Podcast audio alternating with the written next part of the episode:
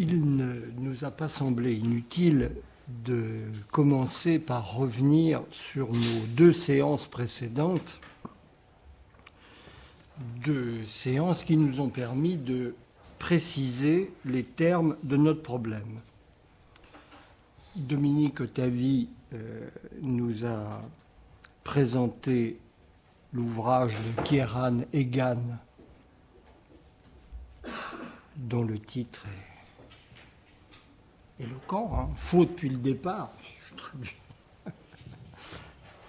Un livre donc qui met en lumière la généalogie de la philosophie de l'apprentissage qui préside aux doctrines et aux pratiques pédagogiques dominantes à l'ère contemporaine. Cette généalogie euh, remonte, euh, là-dessus je crois que diagnostic ne peut que recueillir l'adhésion à la pensée évolutionniste du XIXe siècle, Spencer en tout premier lieu, puis euh, Dewey et Piaget. Spencer euh, s'imposant décidément à la réflexion comme l'auteur clé et l'auteur probablement dans la durée le plus influent du champ pédagogique de la fin du XIXe et du XXe siècle. Je vous signale au passage d'ailleurs que son livre euh, sur l'éducation a été réédité par l'INRP avec une présentation justement de Dominique Otavi. De son côté, Nathalie Bull nous a présenté les raisons qu'il y a de douter du bien fondé des présupposés épistémiques, pourrait-on dire, qui ont présidé et continuent de présider aux transformations de la pédagogie actuelle nous pouvons retenir de ce travail d'exploration et de bilan un constat qui me paraît acquis. Nous sommes, depuis une date qu'on peut, elle, disputer, mais disons dans la période récente, sous l'empire d'une nouvelle vision, d'une nouvelle conception, d'une nouvelle idée de ce que veut dire apprendre. Une vision qui puise sa rationalisation théorique dans une pensée évolutionniste et dans une conception constructiviste de la formation des outils cognitifs de l'humanité, pour prendre les choses de la manière la plus large. Une observation au passage, ce courant évolutionniste est le vrai courant dominant de la philosophie euh, et de l'anthropologie au sens large aujourd'hui.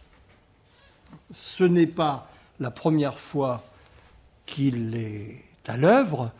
Il a eu de la même manière, à la fin du XIXe et au début du XXe siècle, une période de fortune tout à fait extraordinaire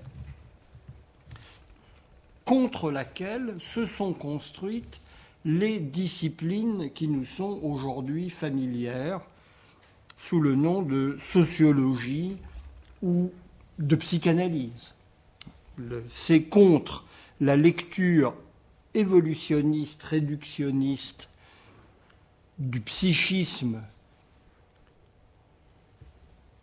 qui avait à l'époque le nom de psychophysiologie, que se sont bâties les disciplines du psychisme et que s'est construit le concept de psychisme contemporain. De la même manière, parallèlement, c'est contre une sociologie biologique apparentant la société à un organisme que s'est édifié le concept de société telle qu'il nous est familier. Il est important d'avoir en mémoire cet épisode pour avoir la mesure de l'enjeu de la bataille philosophique qui s'annonce. Le débat philosophique du XXe siècle sera le débat autour de la question qu'est-ce que l'homme? Comme il le fut au début du XXe siècle. De cette manière, d'une certaine manière, nous assistons à une réitération de ce grand débat qui a déjà eu lieu et, dont on gagnerait beaucoup à retrouver les termes premiers.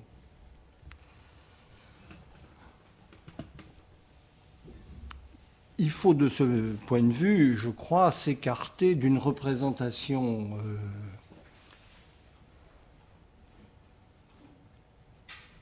très répandue chez les philosophes qui nous présente le courant philosophique du moment comme dominant.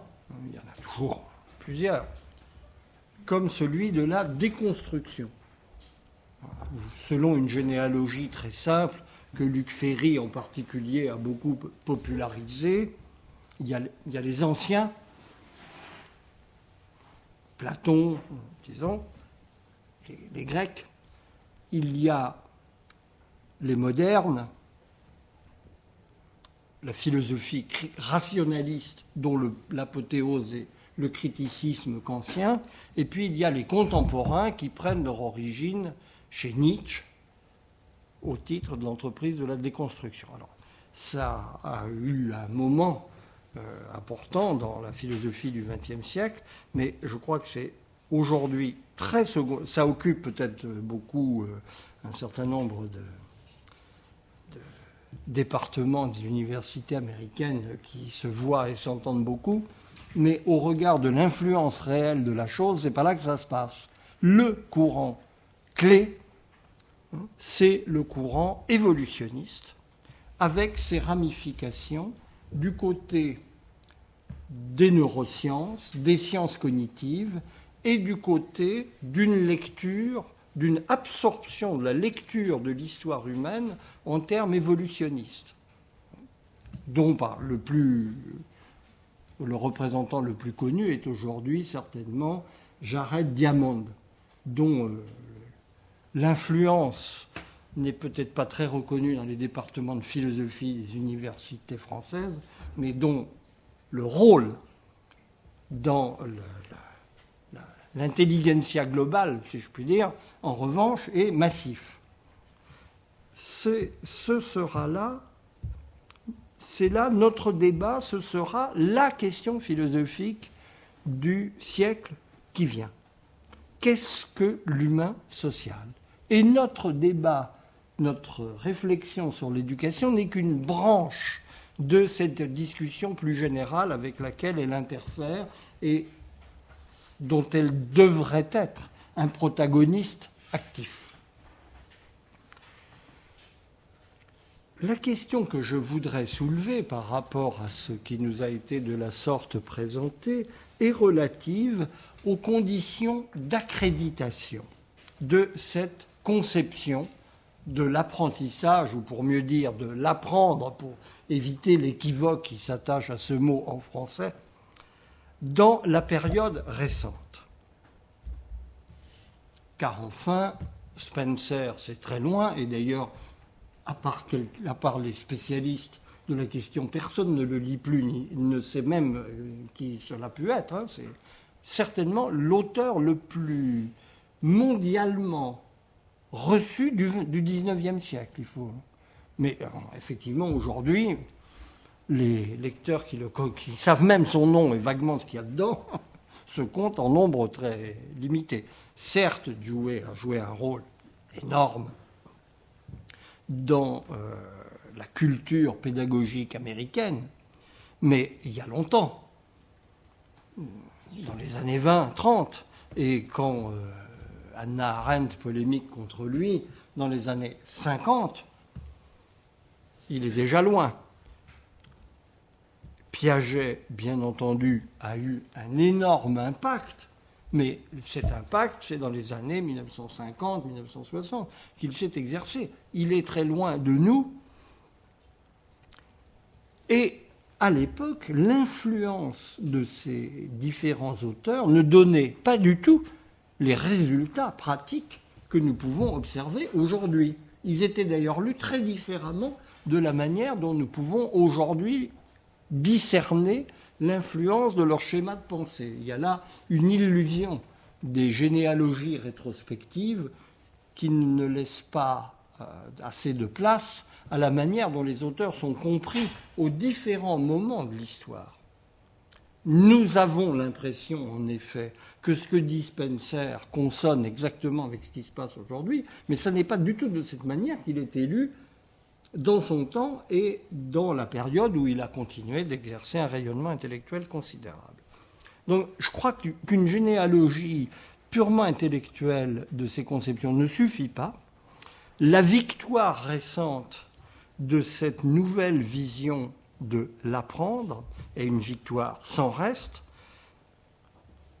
procède très probablement, pour une part essentielle, d'autres raisons que des raisons purement intellectuelles, par une sorte de sélection naturelle. Et vous, hein, c'est pas dans la sélection naturelle qui aurait fini par consacrer les bonnes idées euh, ou les plus appelantes en termes de marché de pensée euh, qui a l'explication ici.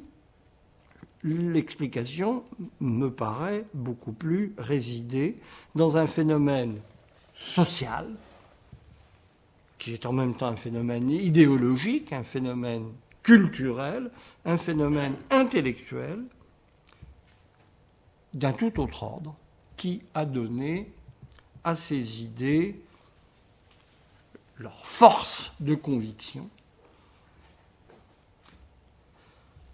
mais qui en même temps les a infléchis, transformés, réorientés d'une manière où, leurs auteurs ne reconnaîtraient pas forcément leurs petits. C'est donc cette logique sociale sous-jacente qu'il s'agit d'identifier si l'on veut vraiment comprendre l'usage qui est fait de ce corps d'idées.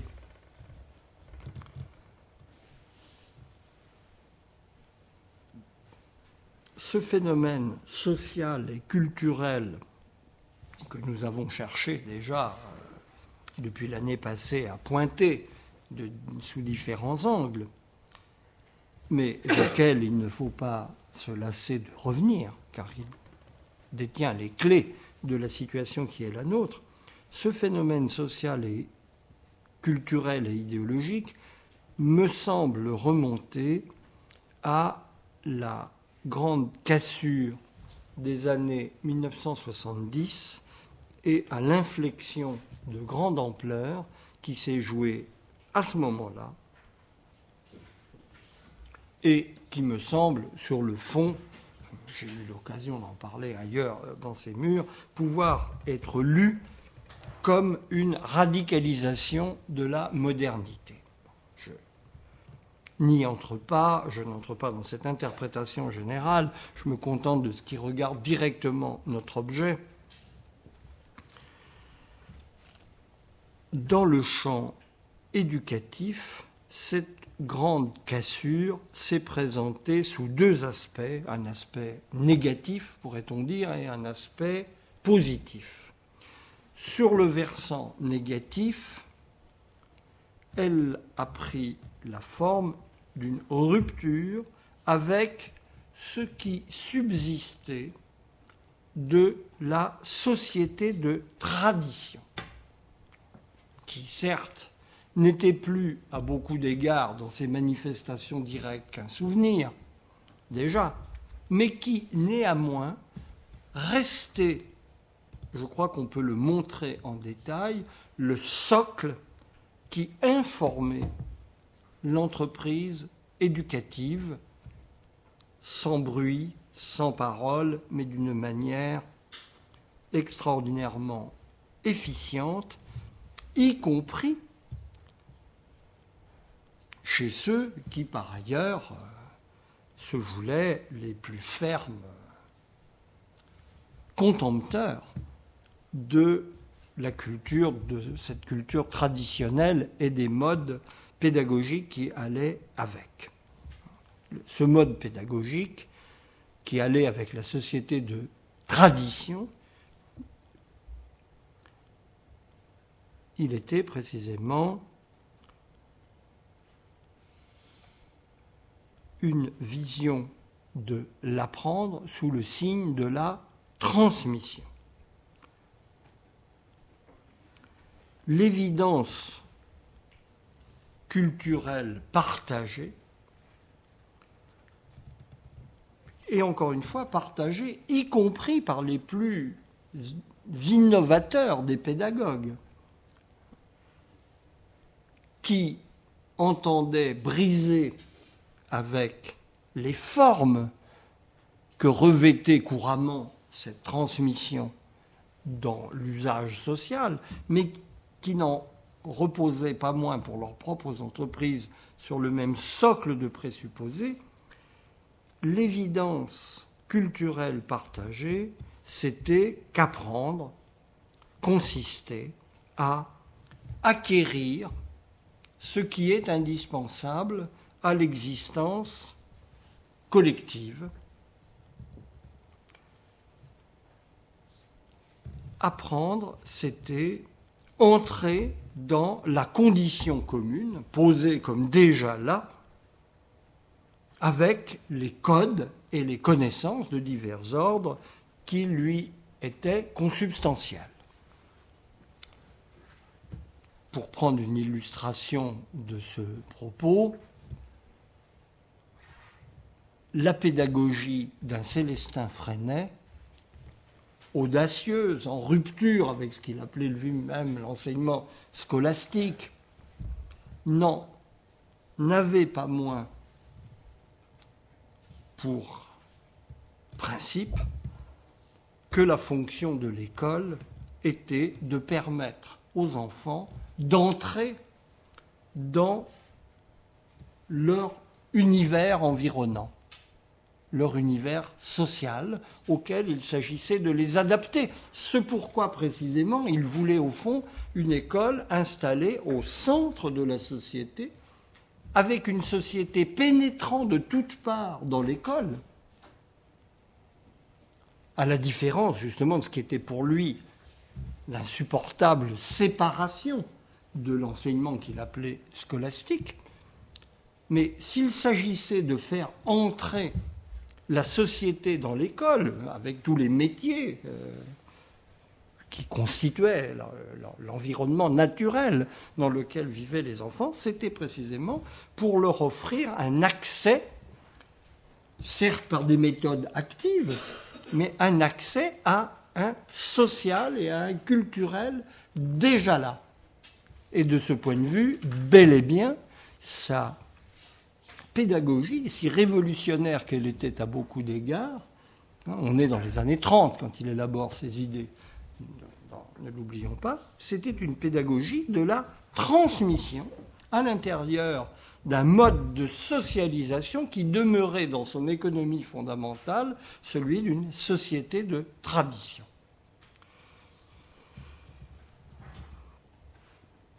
Eh bien, c'est avec cette organisation très profonde du cadre culturel et pédagogique que nous avons brisé à partir des années 1970, avec bien entendu toute une évolution qu'on peut reconstituer par le menu. Sur le versant positif maintenant, versant positif libéré par cette dissolution de la contrainte qu'exerçait ce cadre hérité très puissant, nous avons assisté à une individualisation radicale de la perspective éducative. Pour le résumer d'une formule qui consonne avec tout ce que vous entendez tous les jours à propos de l'école d'aujourd'hui, apprendre, ce ne peut être que construire ses savoirs par soi-même tout part de l'individu et y ramène. La dimension sociale de l'éducation, qui allait de soi pour tout le monde, y compris, encore une fois, pour les plus avancés des pédagogues. Cette dimension sociale s'est effacée avec ce qu'elle impliquait inévitablement d'imposition ou d'inculcation. Car en effet, l'école de Freinet, au centre du village, ne choisissait pas les objets qu'elle entendait placer à portée des élèves pour leur permettre de se les approprier. Il s'appropriait quelque chose qui s'imposait. Voilà le compromis qui s'est défait. Toute dimension d'antériorité, de précédence des savoirs, c'est des savoirs et de la société à l'intérieur de laquelle ils s'inscrivent, c'est évanoui. Il n'y a plus dans le champ pédagogique que des appropriations individuelles possibles, des appropriations individuelles partant des motivations, des intérêts, des besoins de chacun.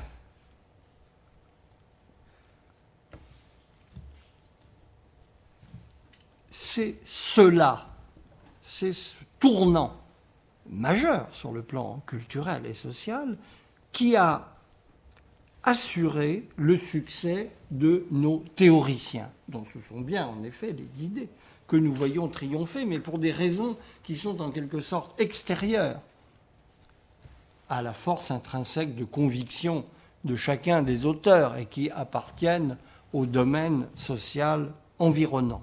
Et, bien entendu, dans l'opération, la victoire de leurs idées a donné à ces idées un caractère qui les emmène loin de tout ce qu'ils auraient pu imaginer. J'aimerais amener l'un ou l'autre de ces auteurs dans une école d'aujourd'hui pour simplement regarder sa tête. Je, crois qu'il serait assez surpris. la victoire de ces idées n'est pas théorique. Elle est d'abord sociale et idéologique. Il n'est aucun besoin de les connaître pour entrer dans le corps d'idées qui préside aujourd'hui à la réflexion pédagogique. Et d'ailleurs, il faut bien dire qu'on ne les connaît guère. On s'empresse même de les oublier à une vitesse accélérée dans le moment où leurs idées sont le bien commun le plus banalement partagé. La théorie, et là je franchis une étape de plus, dans ce cadre, devient mythe on sort du cadre de la simple conception théorique qui prétend donner une image rationnelle de ce que veut dire apprendre pour entrer dans un véritable mythe de ce que de l'origine de la connaissance d'ailleurs et de ce que veut dire apprendre pour ceux qui font le trajet à leur tour, chacun pour leur compte. Un mythe construit précisément autour de l'individu. Apprendre, ce ne peut être, à bien y réfléchir, que refaire pour son propre compte le parcours par lequel l'humanité a élaboré une culture et des instruments cognitifs par lesquels elle s'est d'abord donnée une image de ce qu'elle est et de son environnement, avant d'accéder, dans une étape plus récente, à la maîtrise de la nature autour d'elle. nous, avons là véritablement une mythologie, un mythe d'origine qui guide très puissamment les pensées, et nous y reviendrons en considérant les propositions d'un auteur dont nous avons pu mesurer combien il est critique en même temps à l'égard de beaucoup de choses qui président à l'éducation d'aujourd'hui, Kiara Negan justement, nous examinerons ses propositions en matière de curriculum alternatif par rapport à la cursus généralement accepté pour les études d'aujourd'hui. Il propose une, quelque chose qui est passionnant à considérer, qui est, est d'autant plus passionnant à considérer qu'il est très averti de la nature du problème. Ce n'est pas un naïf, mais toute la connaissance qu'il a de ces termes ne l'empêche pas de proposer un curriculum qui est conçu précisément, expressément, pour permettre à l'enfant, puis aux jeunes, de reparcourir dans l'espace scolaire les différentes étapes de l'évolution de l'esprit humain. Avec d'ailleurs euh, à l'arrivée un sérieux problème pour ce qui concerne les sciences, qui prennent très difficilement place dans cette façon de procéder, en dépit de la place considérable qu'elles occupent dans le champ intellectuel contemporain.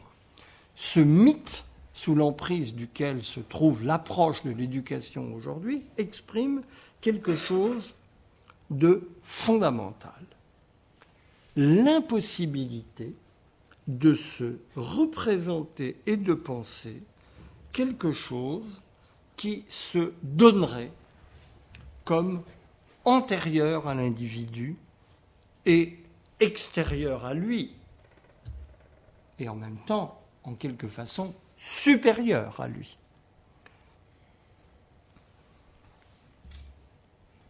En l'occurrence, tout simplement, les acquis de ses ancêtres et prédécesseurs qui, comme acquis, sont contraignants. Ce qui est acquis est à acquérir et ne se discute pas. Eh bien, certes,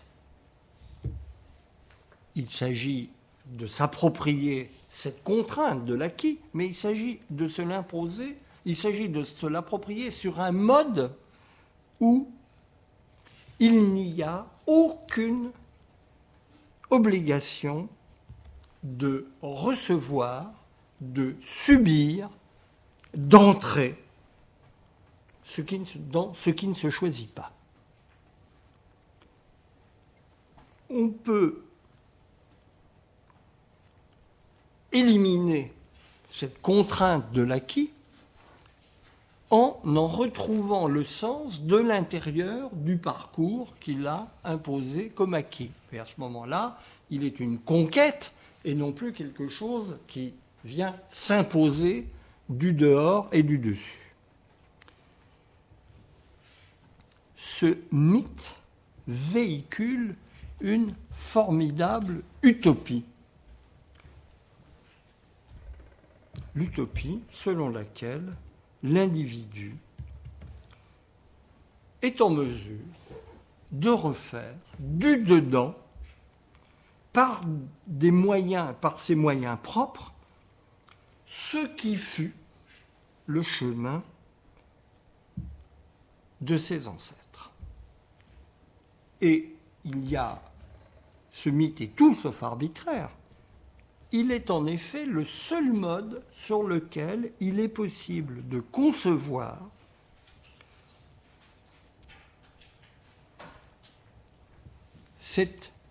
le contournement de cette dimension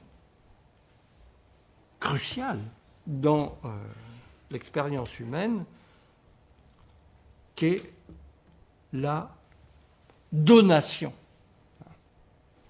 nous ne choisissons pas le moment où nous naissons, pas plus que nous ne choisissons nos parents, ils nous sont donnés. Nous ne choisissons pas l'état du monde tel que nous avons à le trouver. Nous ne choisissons pas la culture et les savoirs tels qu'ils existent et tels que nous avons à nous en saisir si nous voulons être de ce monde. Eh bien,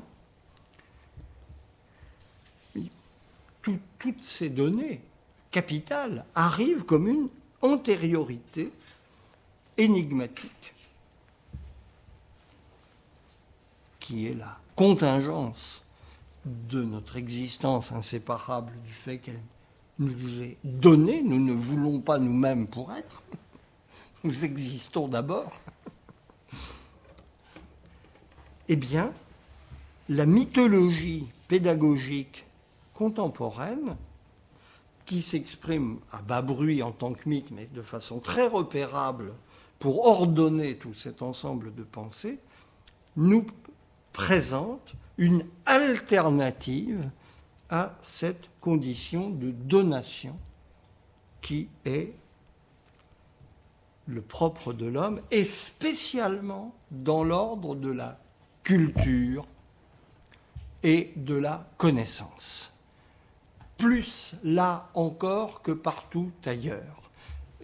Parce que là, nous la ressentons directement. Nous ne, à la vérité, nous ne pensons pas tous les jours que nous n'avons pas choisi nos parents ou que nous n'avons pas choisi le, le moment où nous vivons. C'est dans des circonstances exceptionnelles que cette épreuve arrive, même si elle est très profondément inscrite dans les psychismes, à la conscience.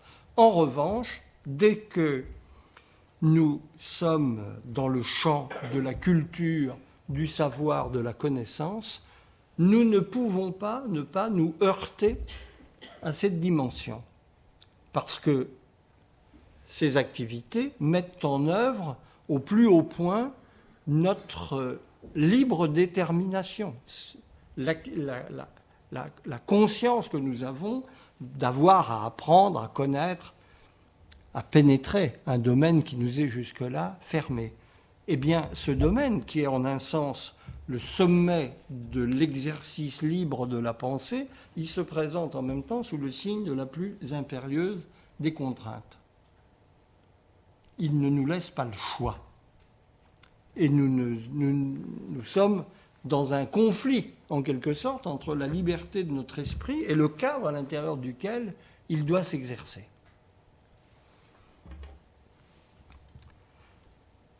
En fait, il me semble que nous pourrions dire que nous avons basculé d'un unilatéralisme à l'autre. C'est la formule qui livre le plus simplement notre euh, situation de pensée. L'unilatéralisme inhérent à la société de tradition et à la pédagogie de la transmission consistait à ne regarder que les contenus qu'il s'agissait d'acquérir, avec une indifférence relative à l'égard des moyens de l'acquérir et des processus personnels par lesquels cette acquisition pouvait passer. D'où les critiques parfaitement justifiées à l'endroit de cette ignorance du comment individuel. En effet, le consensus social faisait que on estimait que tel et tel savoir, compétence, peu importe le langage qu'on emploie, était indispensable, eh bien c'est très simple. On les assénait aux enfants, aux jeunes, aux élèves de tous ordres, sans trop se préoccuper de la manière dont ils avaient à se débrouiller avec. Et, à un moment donné, une démarche de cet ordre rencontre évidemment ses limites, parce qu'elle elle laisse beaucoup de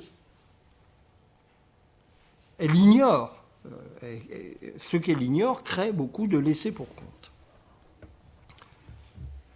L'unilatéralisme maintenant de la vision individualiste de l'apprendre, sous le coup duquel nous sommes tombés récemment, cet unilatéralisme consiste, lui, à ne regarder que ce processus personnel d'appropriation, en négligeant, voire en se désintéressant, purement et simplement, de ce qu'il s'agit d'apprendre,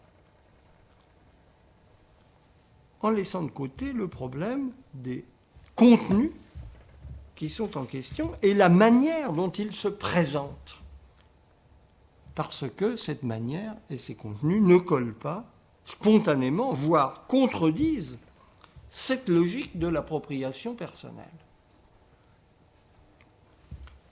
L'unilatéralisme ancien, en un mot, ignorait le comment, l'unilatéralisme nouveau ignore le quoi. Que s'agit-il d'apprendre? Si le diagnostic est exact, il a l'intérêt de nous définir une tâche assez claire. Accorder les deux perspectives en faisant droit à ce que les deux ordres d'exigence comportent de légitime et en faisant droit aux critiques fondées dont ils peuvent, l'un et l'autre, faire l'objet. Je crois que nous sommes là, euh, au cœur de la question philosophique de l'éducation telle qu'elle se pose aujourd'hui dans sa plus grande généralité, la recherche de cet équilibre entre des ordres d'exigence dont la compatibilité ne va nullement de soi et demande une démarche de construction si l'on veut céder à ces oscillations spontanées qui ont des puissants motifs d'exister l'une et l'autre, mais qui mènent chacune à des impasses.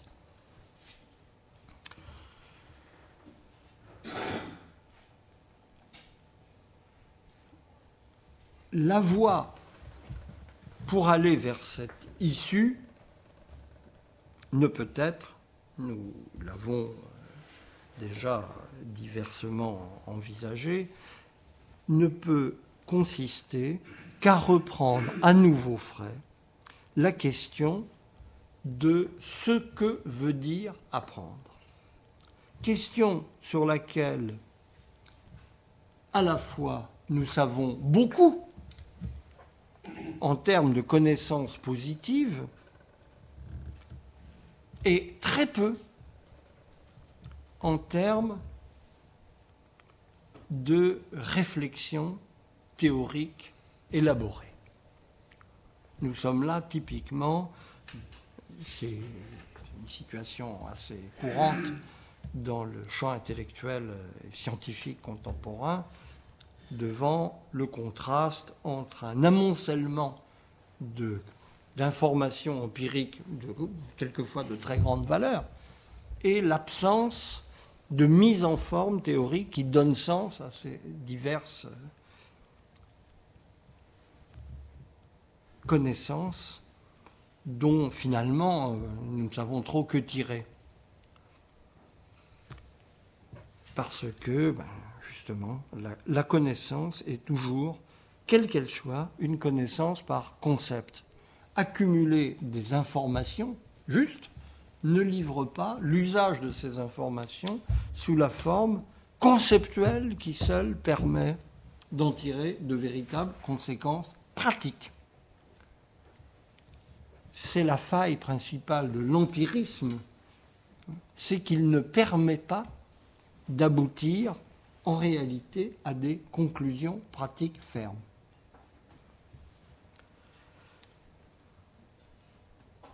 Il faut reposer cette question de ce que veut dire apprendre dans les termes les plus élémentaires. selon une exigence philosophique qui a été qui a trouvé sa formule parfaite au début du XXe siècle, retour aux choses mêmes. Je crois que c'est le meilleur programme théorique qu'on puisse euh, se donner dans ce domaine. Reprenons les choses mêmes, ce que veut dire apprendre, du point de vue de l'enfant en situation scolaire. En fait, lorsqu'on aborde le domaine, on est tout de suite écartelé entre les enseignements d'une psychologie naturaliste des apprentissages, hein, d'ouvrir des manuels de psychologie pour voir de quoi il s'agit, ça, ça correspond d'ailleurs à quelque chose d'important, mais ça n'a rien à voir avec les situations scolaires. On l'a, alors là, le point est bien documenté parce qu'on a beaucoup expérimenté cette transposition des leçons de la psychologie expérimentale aux acquisitions scolaires. Et s'il y a une chose qui ne marche pas, c'est celle-là. Ça, là-dessus, on n'en parle plus. On a oublié ces choses qui remplissent des bibliothèques entières. Hein d'un côté, donc, cette psychologie naturaliste des apprentissages, plus ou moins sophistiquée, et puis de l'autre côté, une théorisation qui, même chez les psychologues les plus sophistiqués, ne s'intéresse en fait qu'à la connaissance, et non pas à ce que veut dire apprendre. Or, apprendre, et je crois que c'est la proposition clé Hein, dont il faut repartir, apprendre n'est pas connaître.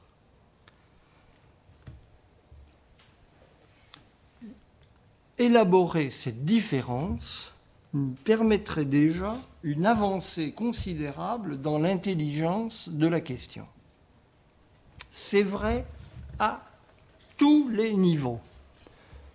Pour prendre un exemple artificiel, mais j'espère éloquent, un prix Nobel de physique qui entreprend à 50 ans sa carrière scientifique faite et la vie de laboratoire ayant épuisé ses charmes à ses yeux, il y en a beaucoup comme ça, hein, qui entreprend d'apprendre le piano ou la philosophie, tout autre chose, ne fait pas la même chose dans son laboratoire et en tant qu'élève qu'il redevient dans d'autres domaines. Ce sont deux mondes d'expérience complètement différents. Et euh, toute la haute compétence qu'on peut posséder en tant que maître de la connaissance ne vous sert de rien, mais de rien du tout si elle n'est un handicap pour, dès lors que vous vous retrouvez dans la position d'élève dans un autre domaine. Il y a là quelque chose de très remarquable. On a quelques témoignages sur ce sujet qui méritent la réflexion. Le handicap dont nous souffrons, c'est que depuis deux siècles, depuis Kant en fait, la philosophie réfléchit inlassablement sur la connaissance, mais sur ce que veut dire apprendre au sens de l'enfant en situation scolaire, encore une fois. Nous sommes profondément démunis. Le problème de la connaissance a recouvert le problème de ce que veut dire apprendre. Et davantage cette obsession de, l'analyse des processus de, connaissance pousse à méconnaître la nature tout à fait particulière de ce que veut dire apprendre. Pour aller à l'essentiel, la question qui se trouve là escamotée c'est la question du langage et de l'acquisition de son maniement. Or, c'est sur ce terrain que se joue l'essentiel. Et il n'en est que plus étonnant que le tournant linguistique de la philosophie du XXe siècle, l'extraordinaire élaboration qui a été conduite sous ce signe, ne nous a donné pratiquement aucune lumière sur le problème sous l'angle pédagogique. Wittgenstein avait été pourtant instituteur. De temps en temps, ça revient dans ses œuvres, il a des exemples qui témoignent de son expérience pédagogique, mais il n'a jamais pris au sérieux ce problème, étrangement. Et pourtant, apprendre, c'est apprendre l'usage du langage et ce que et apprendre ce que le langage a permis comme développement d'une culture et de savoir à partir du moment où il est devenu langage écrit.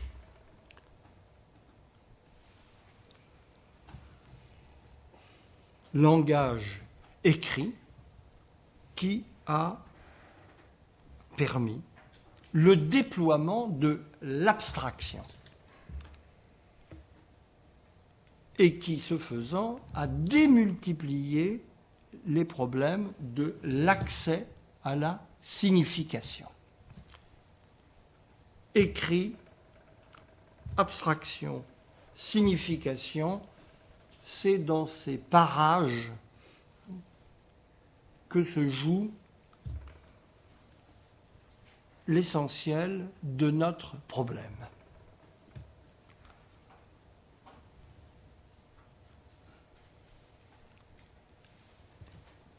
Il y a un préalable à la connaissance, qui est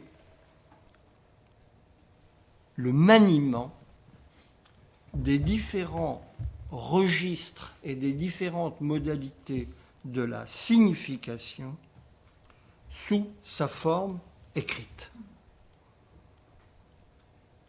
C'est proprement cela l'objet de l'apprendre. Et c'est ce que l'école d'aujourd'hui tend spontanément à ignorer, même si d'ores et déjà le heurt aux difficultés que nous constatons a conduit à une prise en compte euh, de plus en plus aiguë de cette question. Partons du plus élémentaire. On apprend au sens fort, on apprend d'abord à parler. Certes, il existe, on, voit bien en tout cas les arguments qui permettent de conclure en ce sens, quelque chose comme un instinct du langage.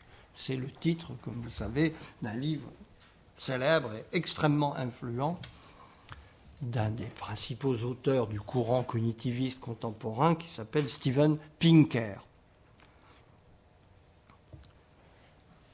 Il y a un instinct du langage, admettons-le, sans se prononcer sur la pertinence dernière de cette notion, qui fait grandement question, il y a un instinct du langage, on peut l'accorder au moins sous un titre. L'enfant se met à parler de lui-même. Mais déjà, les choses se compliquent lorsqu'on regarde de près les voies par lesquelles, peu à peu, il entre dans le langage. S'il se met à parler de lui-même, il acquiert mais il progresse et acquiert une maîtrise croissante des opérations linguistiques grâce aux interactions avec les autres ses parents, ses pères, l'école, etc. C'est justement cette question que voulaient trancher les utopistes du XVIIIe siècle qui se proposaient d'enfermer, d'enfermer un enfant à part de tous les autres et de toute interaction, personne ne lui parle pour voir s'il parlerait tout seul. Dieu merci, nos comités d'éthique nous mettent à l'abri de ce genre d'expérimentation inhumaine. Mais enfin, l'expérience est intéressante. Mais si nous apprenons de nous-mêmes à parler, nous ne savons pas parler. Notre usage du langage spontané est dramatiquement déficitaire. Nous parlons très mal, à la fois du point de vue du désir que nous avons de faire passer quelque chose au travers de nos mots dont nous constatons en permanence le peu d'adéquation aux pensées qui sont les nôtres, nous avons du mal à traduire en mots ce que nous ressentons, et pis encore, nous avons les plus grandes peines du monde à nous faire comprendre de nos interlocuteurs. Il y faut tout un travail euh, d'approximation par lequel, tant bien que mal, nous nous entendons, ou croyons nous entendre. Peut-être, justement, nous sommes hantés par le souci que derrière tout cela, il n'y a qu'un gigantesque malentendu où chacun met autre chose sous des mots sur lesquels nous nous accordons on voit bien qu'il y a là un mal sans remède. Cet aspect précisément déficitaire de l'expression est ce qui rend assez douteuse, par parenthèse, l'idée d'un instinct du langage. Il y a là un mal sans remède. Nous n'en avons jamais fini d'apprendre à parler. nous n'arrivons jamais qu'à une maîtrise très relative de cet instrument qui est le plus puissant dont nous disposions, mais qui très généralement nous dépasse. Il parle à notre place. Nous le savons.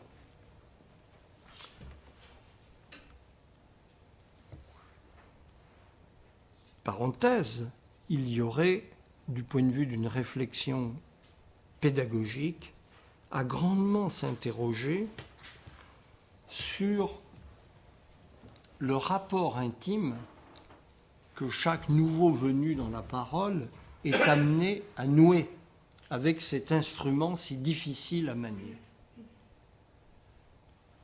La réaction euh, immensément majoritaire qui résout ce problème, c'est ce qu'on peut appeler le conformisme linguistique.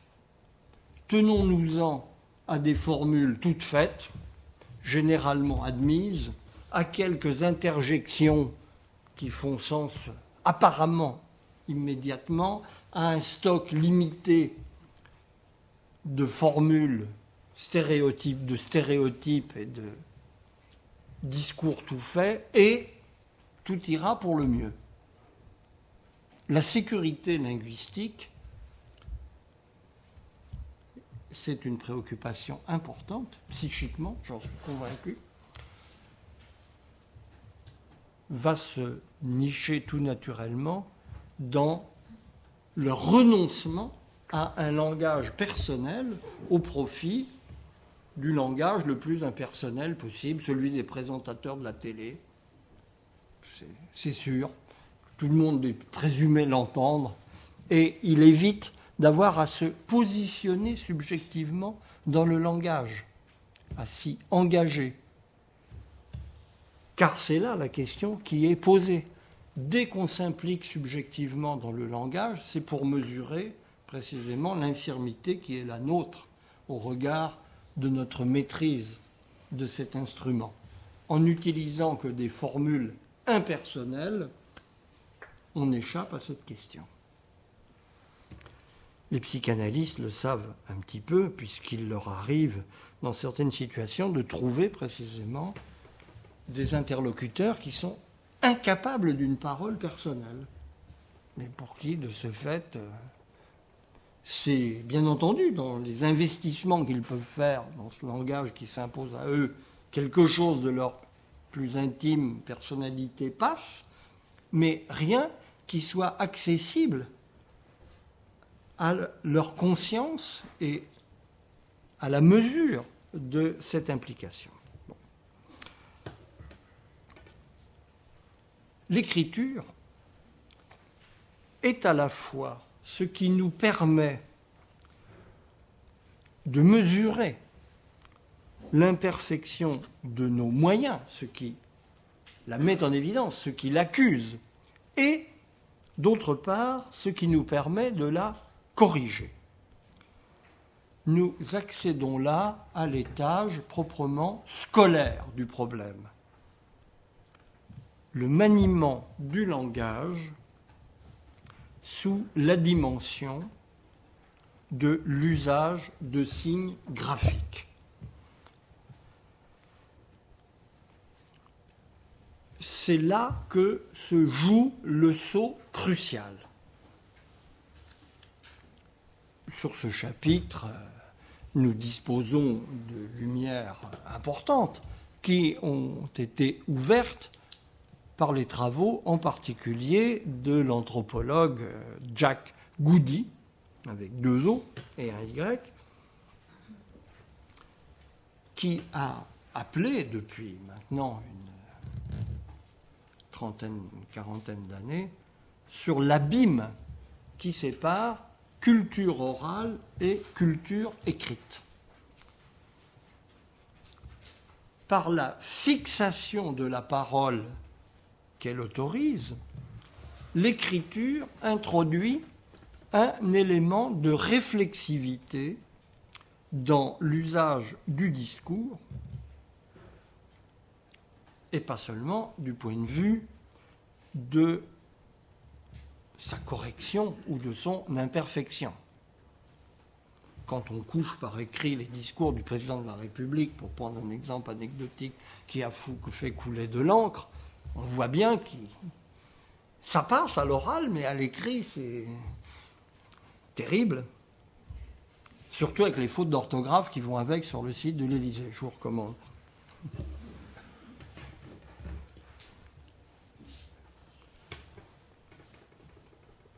Ça, cet aspect de mesure de la correction, il y a des grammaires parce qu'il y a des écrits et les anthropologues qui se sont coltinés la fixation de grammaire de langues orales peuvent vous parler longuement de la difficulté qu'il y a à définir la grammaire d'une langue qui n'existe qu'oralement. Elle existe, mais elle est incroyablement complexe à établir. La, grammaire de la langue écrite, ça va tout seul. Et la grammatisation des langues a suivi l'usage, la progression de l'usage de l'écrit d'une manière très simple. Mais ce n'est pas là le problème essentiel la fixation écrite du discours permet de questionner la signification. Que veut dire au juste tel ou tel mot? Elle permet de mettre en lumière le caractère abstrait des catégories que nous utilisons.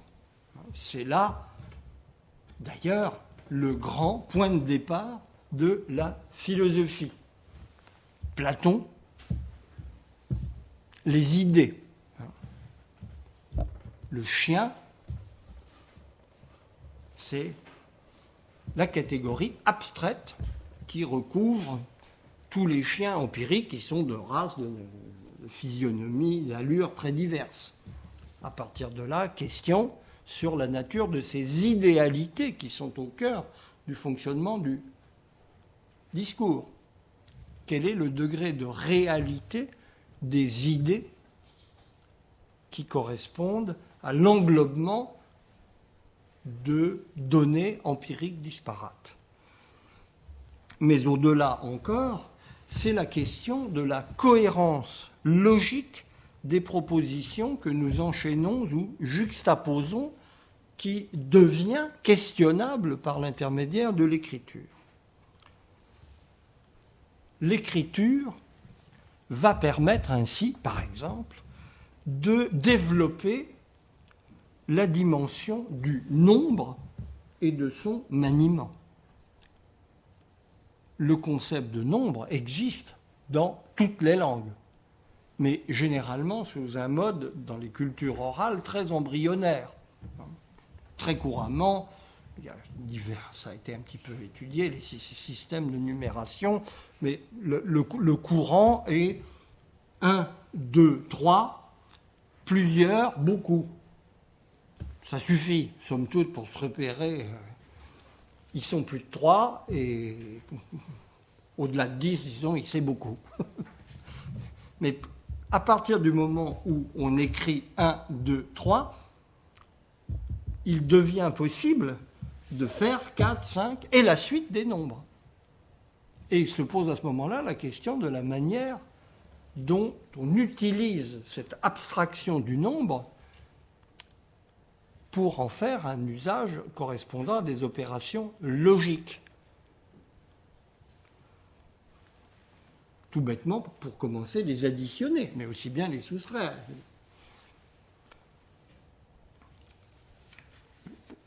Remarque incidente, l'écriture permet le développement de l'individuation dans l'usage du langage.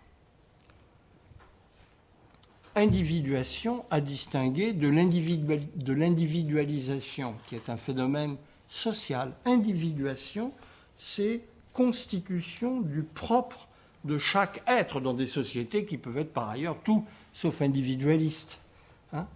Individuation sous le signe de la conscience de la singularité de soi et du message singulier que l'on aimait. La culture orale est toujours une culture de la connivence, du partage de la signification, de la circulation des énoncés dans un certain anonymat. Ça parle. Personne ne parle au fond en première personne. Avec l'écriture s'introduit l'appropriation singulière du discours, la conscience de l'énonciation, la préoccupation de l'intention de discours et de l'action possible du discours sur autrui, la persuasion. le langage ne devient une propriété personnelle que dans l'élément de l'écriture. Il n'est autrement qu'un truchement social où les uns et les autres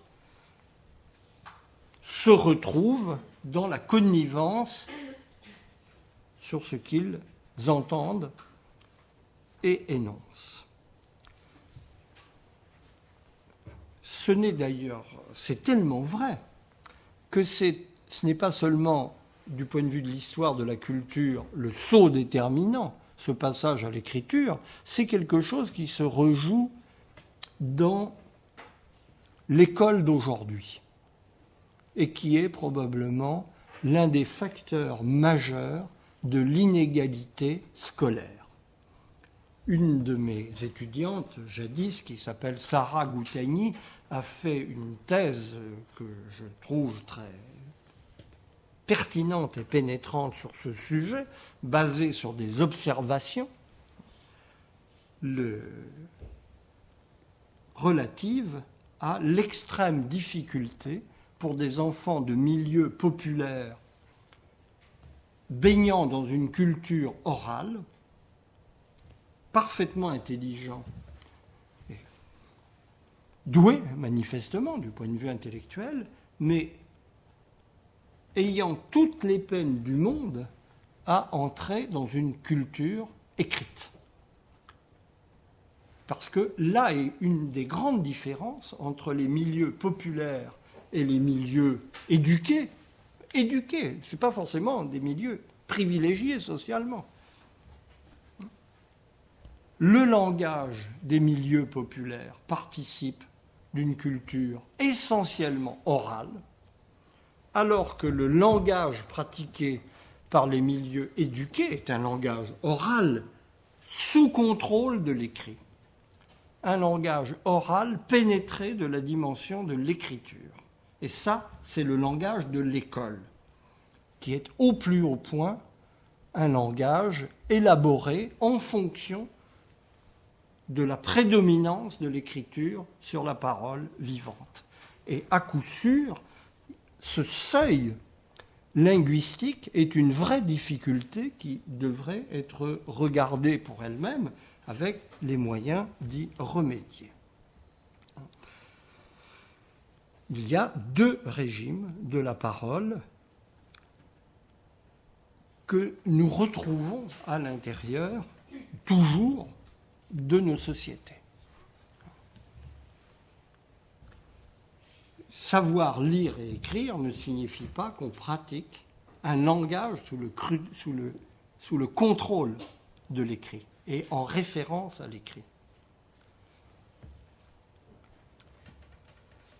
Ces modestes réflexions, qui n'ont de prétention qu'introductive, donnent tout le sens du programme le plus classique de l'école, un programme que nous avons, je crois, à revisiter en le prenant le plus possible au sérieux.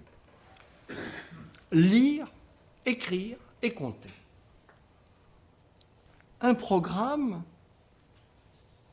que l'on dit, à la fois à tort et à raison, élémentaire. Il mérite d'être dit élémentaire, à raison, parce qu'il est ce qui précède et conditionne tout ce qui va suivre.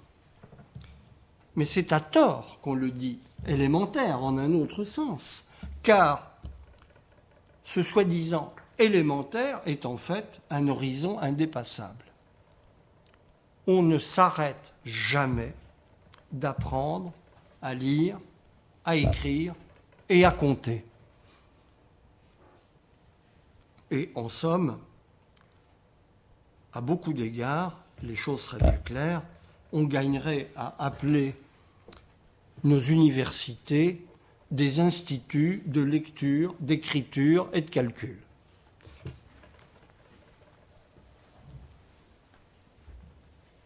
Cela rabaisserait peut-être quelque peu leurs prétentions, mais cela aurait la vertu de rendre mieux sensible l'objet qui devrait être le leur. Je vous présenterai euh, à ce sujet quatre brèves observations.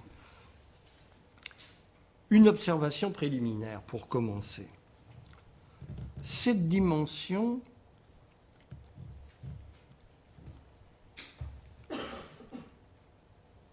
il y a là une dimension irréductiblement spécifique. Les apprentissages scolaires, comme on dit, se jouent de part en part dans cet univers de signes graphiques. Il y a là une frontière qui nous fait passer du côté d'autre chose que l'ordre naturel, quelle que soit la manière dont ensuite on l'interprète. Nous n'instruisons pas des enfants de la nature, mais des enfants de la culture. C'est bête à dire, mais cela comporte des implications majeures. Il est naturel de parler, encore que nous l'avons vu, cette proposition gagnerait à être raffinée. En revanche, il est irréductiblement artificiel d'écrire et de lire. Aucune, j'avance là, un défi qui pourrait être relevé, mais je prends le pari, aucune discipline, aucune doctrine évolutionniste ne permettra jamais d'expliquer l'émergence de l'écriture. Dans ces liens complexes, mais la corrélation est claire, avec l'émergence des États d'un côté et l'émergence des villes de l'autre côté. Ville, État, écriture, ça c'est quelque chose qui ne relève pas de la nature et de l'évolution. Cette objectivation du langage que représente l'écriture, faisant émerger certaines de ses propriétés à la conscience et permettant de les cultiver pour en faire des instruments d'une puissance prodigieuse, relève d'un autre ordre de considération que toute explication naturaliste, si sophistiquée qu'elle soit. Une observation maintenant, c'est ma deuxième observation, tout à fait pratique, triviale même, mais néanmoins décisive. Et je la formule parce qu'elle est aujourd'hui perdue de, vue. L'aisance à se mouvoir dans cet univers des signes graphiques ne peut s'obtenir que moyennant une certaine virtuosité ou familiarité qui ne s'acquiert que par l'exercice. En cela, d'ailleurs, il n'y a aucune différence entre les activités intellectuelles et les activités corporelles. Jouer d'un instrument de musique, se servir d'un outil, effectuer un geste sportif, un service au tennis ou euh, tirer un coup franc au football, relève d'un type d'exercice qui ne présente dans son principe aucune différence avec le fait de lire, écrire et compter. C'est du même ordre du point de vue de ce qu'est la plasticité humaine, hein, pour prendre sa proposition la plus générale, qui ne se conforme que peu à peu. Nous sommes des êtres capables d'apprendre parce que nous sommes précisément extrêmement imparfaits dans notre coordination motrice un guépard sait sauter, et nous, il faut que nous apprenions, et c'est très difficile. Ceux qui l'ont fait en savent quelque chose. Mais le guépard ne sait que sauter.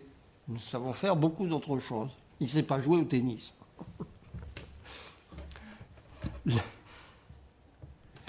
Sauf que, évidemment,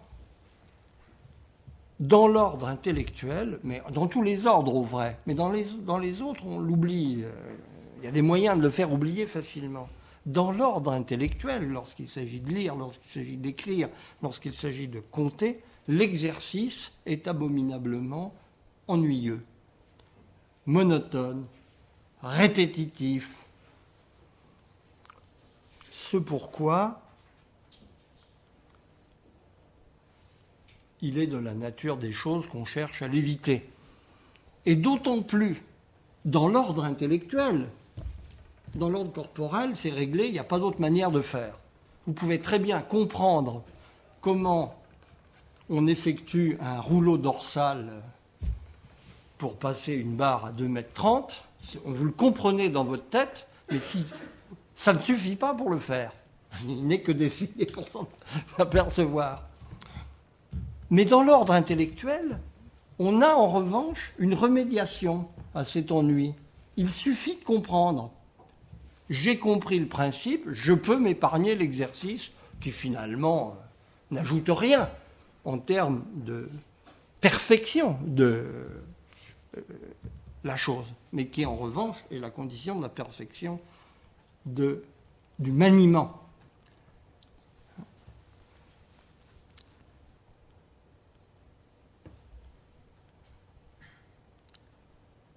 Je sais le faire, ne signifie jamais, dans l'ordre intellectuel, je suis habile à le faire. Là et le point qui fait que l'ordre intellectuel et l'ordre corporel sont in fine absolument identiques. L'esprit humain n'est pas plus plastique que le corps humain.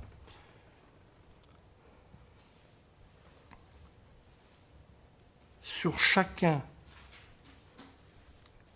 de ces points, il faut pouvoir oublier l'opération par l'habitude et le perfectionnement de l'habitude pour vraiment disposer de ce sur quoi ouvre tel geste ou telle opération intellectuelle.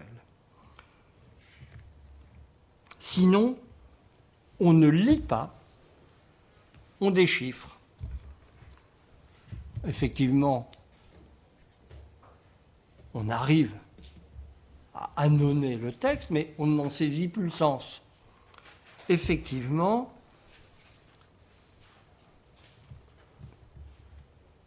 on n'écrit pas, on dessine laborieusement en perdant de vue le message. On ne calcule pas, on manie des chiffres ou des propositions sans plus se souvenir de l'objectif de ce calcul.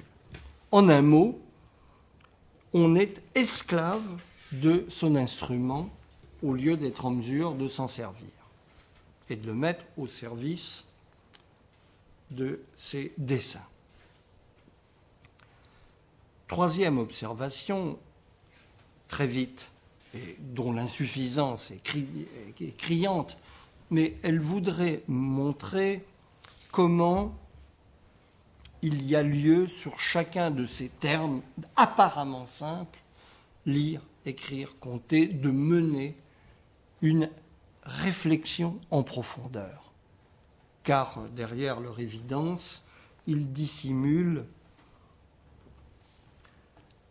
des abîmes théoriques. Lire, c'est accéder à la signification par le déchiffrement et l'analyse des signes graphiques. Lire en ce sens, c'est se heurter,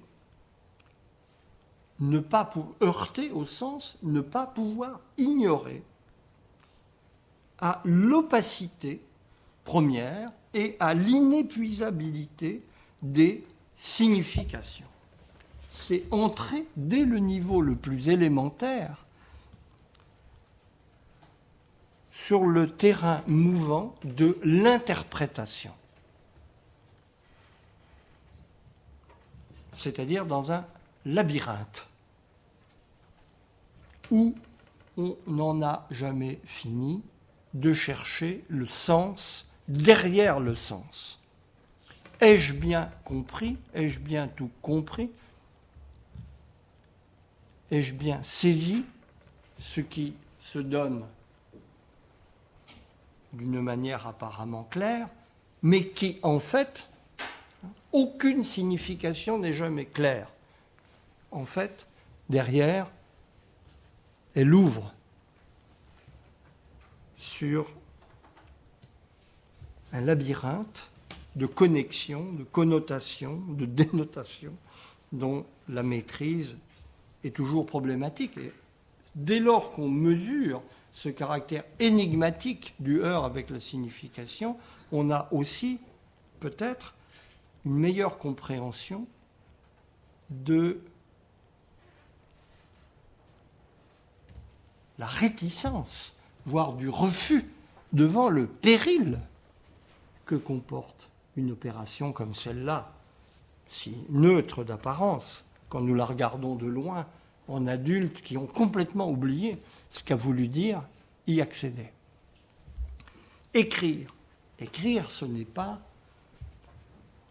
du tout transcrire ses pensées, comme si on les possédait déjà préalablement et comme s'il suffisait de les coucher sur le papier. Écrire, c'est se trouver dans l'obligation de mettre en ordre ses pensées, en commençant par en mesurer le désordre. Mettre en ordre ses pensées pour soi-même à l'usage d'un autre, c'est précisément entrer dans une autre dimension de la compréhension. qui implique d'un côté de savoir au juste ce qu'on veut dire soi-même. Et on s'aperçoit dès qu'on écrit qu'on a du mal finalement à se rendre compte à soi-même de ce qu'on voulait vraiment dire. Et d'autre part, de l'autre côté, mesurer ce qui est intelligible pour l'autre. C'est dans l'élément de l'écriture qu'on accède à cette qu'on accède véritablement à cette dimension qu'aujourd'hui on voudrait naturaliser sous le nom d'empathie. Ce n'est que dans l'élément de l'écriture qu'on accède à cette opération humaine très remarquable qui consiste à se mettre au point de vue de l'autre. Écrire, c'est devoir mesurer qu'il y a problème dans ce que l'autre va pouvoir comprendre de ce qu'on lui met sous les yeux.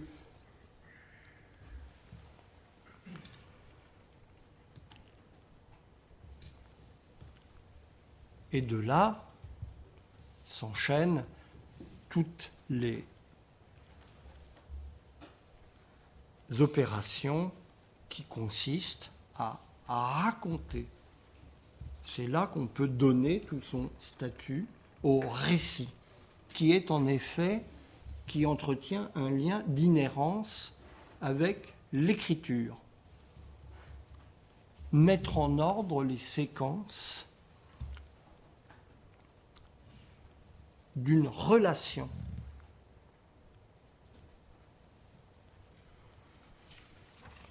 en réalité, dès qu'on creuse un peu, on s'aperçoit, et, il suffit d'ailleurs d'avoir fait l'expérience de la difficulté qu'ont les enfants à raconter. Faites, résumer un film qu'ils viennent, viennent de voir à des enfants et vous verrez. C'est la chose du monde la moins évidente pour eux.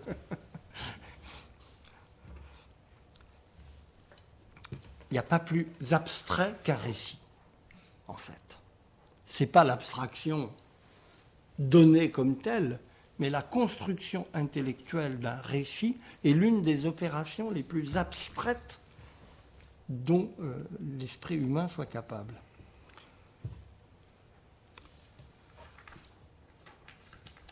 Par le haut degré qu'elle implique justement d'anticipation sur la compréhension de l'autre. Un récit est c'est toujours fait pour être entendu et compris par quelqu'un qui n'était pas là, rupture de la connivence, au moment où les faits qu'on raconte se sont passés. Compter.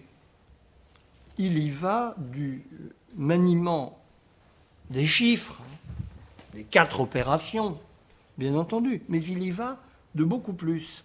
Il y va du calcul comme forme de pensée.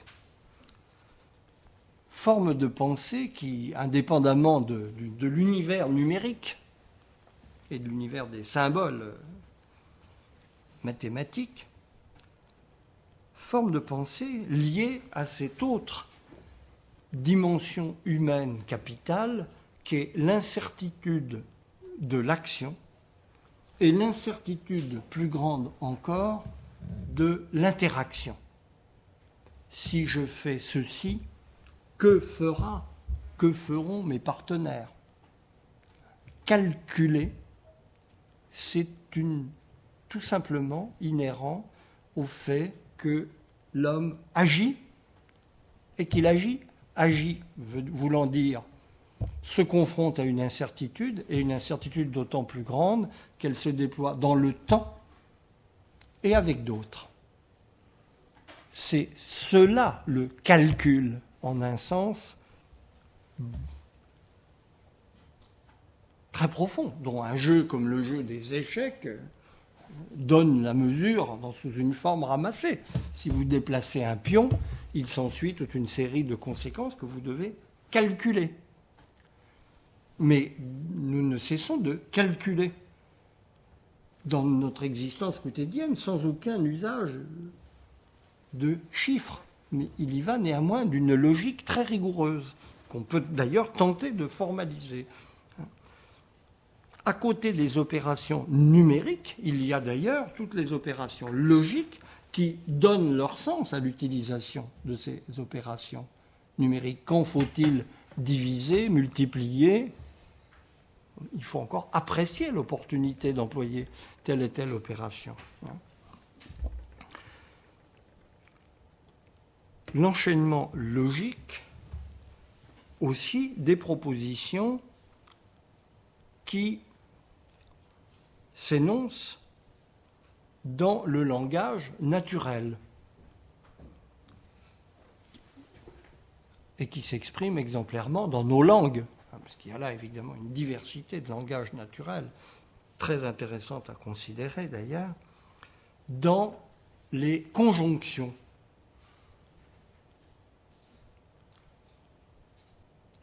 Mais où est donc ornicard hein, Vous connaissez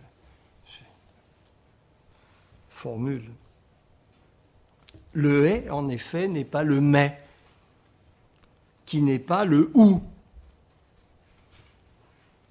et ainsi de suite. Vous remarquerez justement qu'un des très remarquables appauvrissements de la langue d'aujourd'hui est que la langue spontanée ne connaît qu'une conjonction, qui est le est c'est la procédure la plus pauvre qui soit, qui ramène tout enchaînement de propositions à une addition ou à une juxtaposition. Mais le sens de la langue, c'est précisément le sens de la liaison entre les éléments du discours sur le plan logique et non simplement grammatical. Il y a une logique du discours, une logique naturelle du discours, que l'écriture, justement, permet de formaliser et d'élever à une puissance logique euh, beaucoup plus grande. Et d'ailleurs, je crois que nous sommes en train de nous en rendre compte à grande échelle, les scientifiques eux-mêmes sont en train d'en prendre la mesure, sans une connaissance intime de ces différentes nuances des liaisons logiques entre propositions, il n'est pas de véritable apprentissage du raisonnement scientifique possible.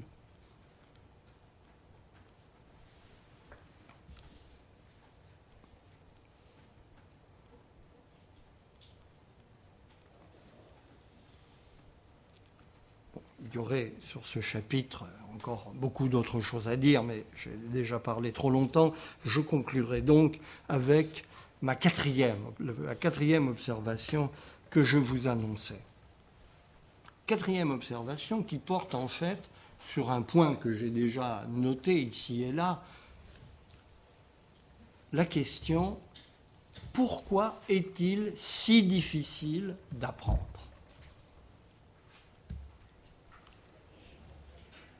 C'est vrai, on l'a beaucoup dit, euh, que la réflexion sur l'école est généralement menée par des bons élèves qui euh, tendent à ignorer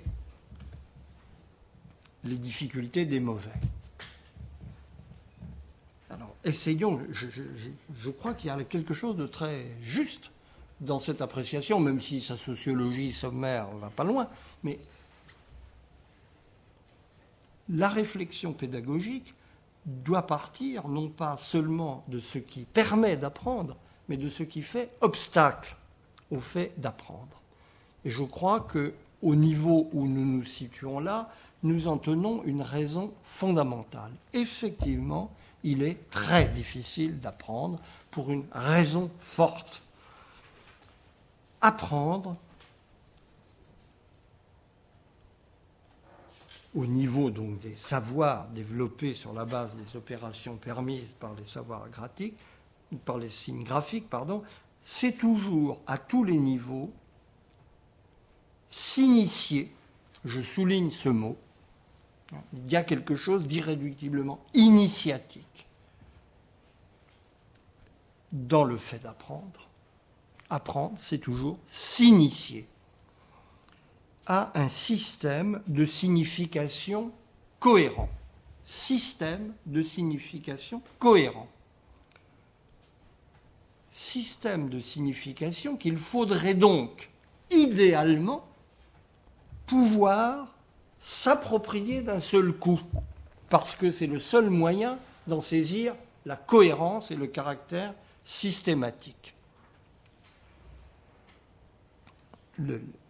D'une certaine façon, tout savoir, de par cette propriété de cohérence et de systématicité sémantique, n'est pénétrable que dans sa totalité. Il demande à être saisi dans sa globalité. D'où, d'ailleurs, dès lors qu'on aborde un domaine qui ne vous est pas familier, c'est une expérience que chacun d'entre nous, bien après l'expérience scolaire, peut faire euh, continuellement, d'où l'impression qu'on a quand on arrive dans un domaine qui vous est inconnu jusque-là, d'une forteresse imprenable. On voit des remparts et pas de porte. On ne voit pas comment on peut entrer à l'intérieur de quelque chose qui se présente comme aussi cuirassé parce que si manifestement cohérent qu'on ne peut en trouver l'accès. Mais c'est bien, c'est bien d'ailleurs, si, si, on écoute les enfants, c'est bien ce qu'ils racontent. J'y arriverai jamais. Ils perçoivent très très vite que ce dans quoi on leur demande d'entrer possède une compacité par rapport aux petites lumières qui peuvent éventuellement y discerner, qui leur interdit un véritable,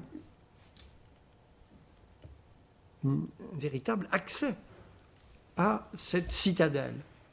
Mais prenons la chose au plus haut niveau pour bien montrer justement qu'il ne s'agit pas que les problèmes sont les mêmes d'une certaine façon au niveau élémentaire et au niveau le plus élevé, l'entrée dans la recherche. Quelle est sa difficulté Souvent escamotée par l'organisation du travail universitaire qui fait qu'on fait faire des recherches, effectivement, qui peuvent d'ailleurs être tout à fait valables, à des gens qui ne seront jamais des chercheurs. Qu'est-ce qu'un chercheur? C'est quelqu'un qui est en mesure de saisir l'état d'une question scientifique, quelle qu'elle soit. L'état d'une question scientifique dans sa cohérence et dans sa systématicité.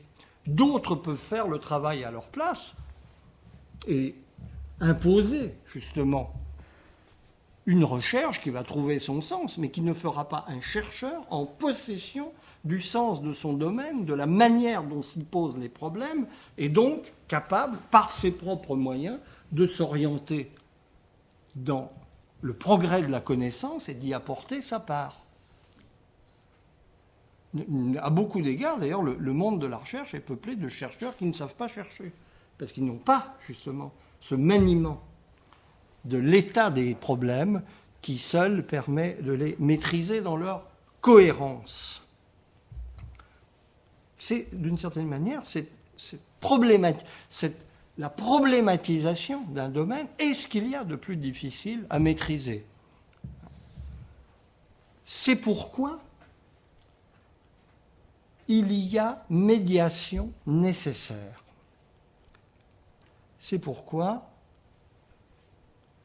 l'instruction, ce qui, la démarche qui permet à d'autres d'apprendre, repose effectivement à tous les niveaux sur des passeurs, sur des truchements, sur des alliés dans la place,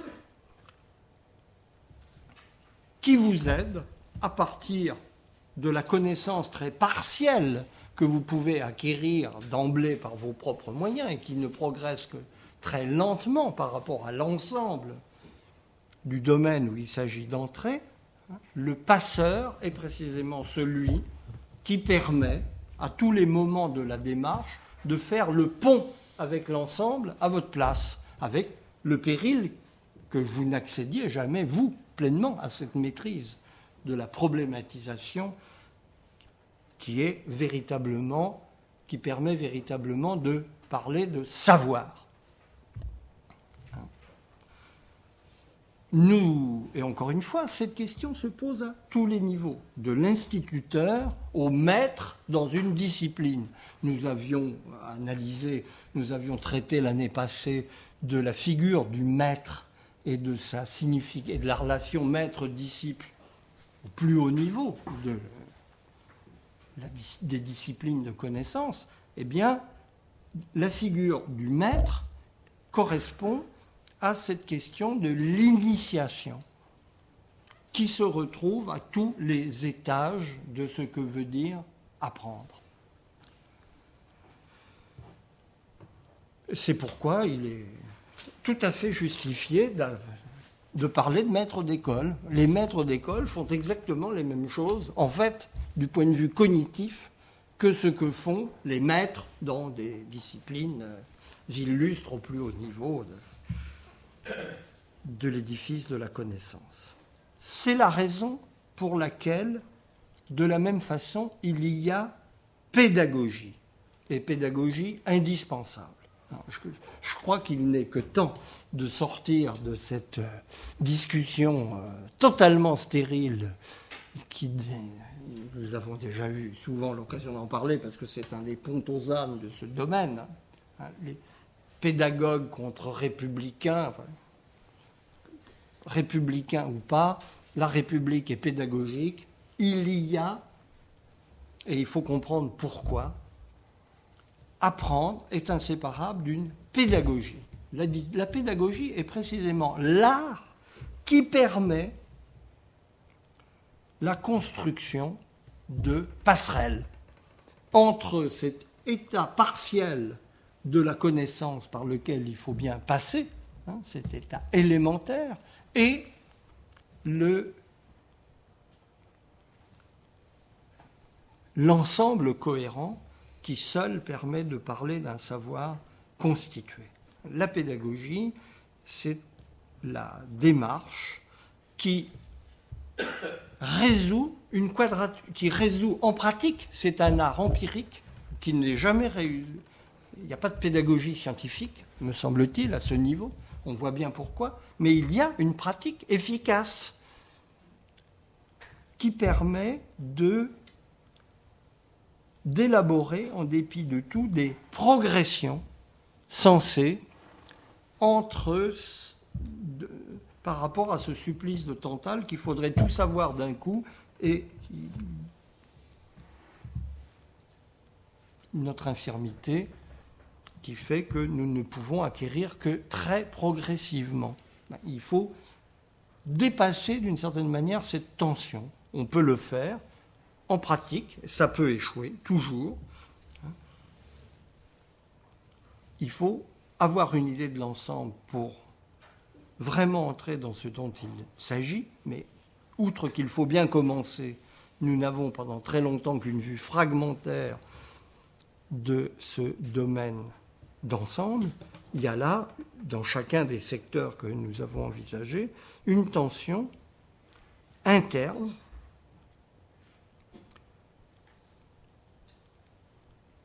que l'objet de l'art pédagogique est de non pas surmontée, mais traitée, en la rendant pratiquement supportable.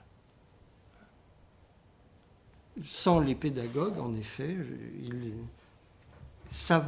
apprendre est tellement difficile, ces pédagogues pouvant avoir le nom de pédagogue ou pas, hein, ça n'a aucune importance. On en rencontre aussi dans la vie qui vous apprennent des choses, ils n'ont pas l'étiquette et la fonction officielle. Sans pédagogue, peut-être serions-nous tout simplement incapables d'apprendre. Voilà.